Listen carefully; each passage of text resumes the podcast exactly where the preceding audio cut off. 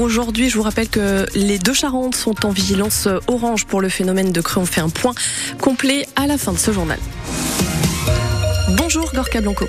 Bonjour Anne, bonjour à tous. Les habitants de Benon près de Surgère passent au vert pour aider le marais Poitevin à rester en bonne santé. Oui, comment renforcer efficacement la protection et donc l'avenir du parc naturel régional et ce grâce à des gestes très concrets. Eh bien des paysagistes experts euh, du marais Poitevin se sont rendus chez les habitants volontaires de la commune de Benon pour y planter sur leur terrain des arbres qui deviendront dans quelques années de solides et protectrices capables d'abriter des insectes, des oiseaux mais aussi de mieux fixer les sols et donc d'éventuelles futures montées des eaux.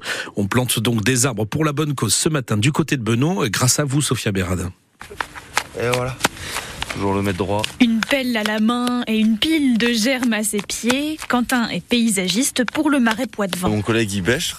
Moi, je mets l'arbuste on referme, on tasse un peu et on passe au suivant. La même opération répétée 250 fois. Pour l'instant, ce qui sort de terre ressemble à de vulgaires tiges, mais ça deviendra d'ici une dizaine d'années une magnifique haie. Alors il y a du noisetier, du cornouiller, il y a du noyer, il y a du prunelier. J'ai demandé des noisetiers.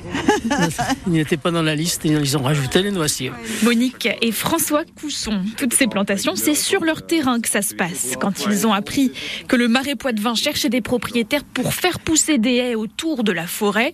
Ils ont voulu participer. C'est la volonté de planter, d'enraciner, de faire des choses pour la nature. C'est aussi une question de souvenir. Ici, c'était ce chemin quand j'étais jeune, était un chemin bordé de haies. Il y a 50 ans, les haies avaient mauvaise presse, on gardait les terres pour l'agriculture. Et maintenant, on s'aperçoit des vertus de, de ces haies. Pascal Duforestel est le président du Marais Poitevin. Ça permet euh, de maintenir de l'humidité dans les sols, ça permet de drainer les eaux, ça permet de capter du carbone tous les frais liés aux plantes et à la main-d'œuvre sont pris en charge par le parc régional. Sophia Berada, et si vous habitez dans le Marais Poitevin, que vous êtes intéressé par ce projet et donc candidat pour faire planter des haies sur vos terrains, il suffit d'habiter euh, déjà dans une des 88 communes qui se trouvent dans le périmètre du parc naturel régional et ensuite de se signaler auprès de la direction du parc. On peut pour ça passer par euh, le site internet du Marais Poitevin. Vous retrouvez ce reportage et toutes les infos sur francebleu.fr et sur l'appli ici. La Charente-Maritime et la Charente sont en vigilance orange au cru. Ouais, vous disiez juste avant ce journal, euh, Anne, alors que le temps se calme et que le niveau des cours d'eau devrait donc arrêter de grimper, notamment euh, pour le fleuve Charente du côté de Sainte ou de la rivière La Boutonne du côté de Saint-Jean d'Angély. On pense au quartier du Faubourg Taillebourg. Euh, quatre autres départements en France sont également concernés par cette vigilance orange pour risque de crue. Le Pas-de-Calais, encore une fois touché malheureusement pour ses habitants. La Seine-et-Marne en région parisienne et puis plus près de chez nous en Nouvelle-Aquitaine, la Gironde et la Dordogne. À noter que les Pyrénées-Atlantiques, elles sont placées en vigilance orange, mais pour le risque élevé d'avalanche en raison de la grande quantité de neige tombée euh, depuis 48 euh, heures maintenant et qui est encore attendue ce mardi. On estime euh, les chutes de neige de 20 à 50 cm sur la partie occidentale aujourd'hui du massif pyrénéen. Le salon de l'agriculture à Paris, épicentre, vous le savez, de la crise qui frappe le monde paysan. L'exécutif, euh, lui, entend toujours apporter de nouvelles réponses pour tenter de calmer la colère de ses agriculteurs. Une réunion se tient à la mi-journée à Bercy, au ministère de l'économie, en présence euh, du ministre Bruno Le Maire et de son collègue chargé de l'agriculture, Marc Fesneau. Il s'agit de mieux aider les exploitations agricoles qui connaissent de graves difficultés de trésorerie. L'État va se porter garant de prêts à hauteur de 2 milliards d'euros à compter du 1er juillet prochain. Le gouvernement euh, demande en retour euh, des efforts et davantage de soutien de la part des assurances et des banques.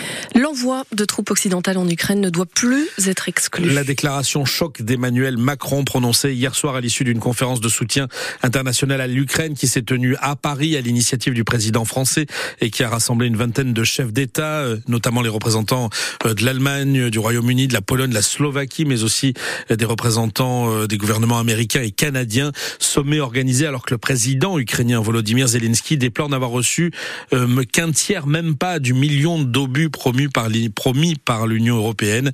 Euh, dans le même temps, l'aide américaine est cruciale pour Kiev et bloquée au Congrès par les républicains de Donald Trump. L'armée ukrainienne qui en plus accumule aussi depuis quelques semaines les revers sur le terrain euh, sur le front ouest. Dans ce contexte, Emmanuel Macron dit assumer Cyril Ardo une ambiguïté stratégique. Il n'y a pas, dit le chef de l'État, de consensus pour envoyer de manière officielle et assumée des troupes au sol, mais rien ne doit être exclu.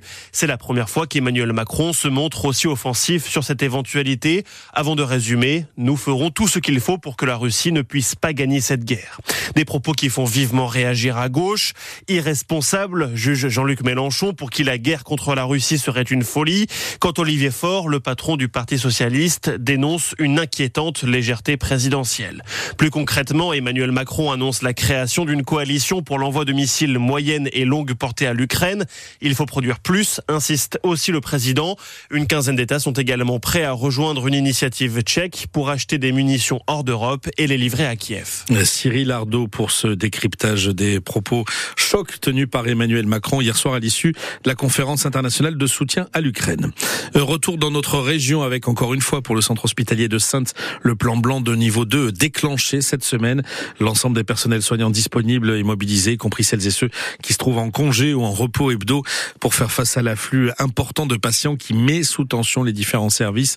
Certaines activités de soins du coup sont déprogrammées et les services de semaine de chirurgie et de médecine sont transformés euh, temporairement en unités d'hospitalisation complète, ce qui permet d'avoir 18 lits supplémentaires pour mieux prendre en charge les malades. Et il y a du foot ce soir avec le premier quart de finale de la Coupe de France. Oui, on commence par un choc entre équipes de Ligue 1, premier quart de finale ce soir, l'Olympique lyonnais face à Strasbourg, coup d'envoi 20h45.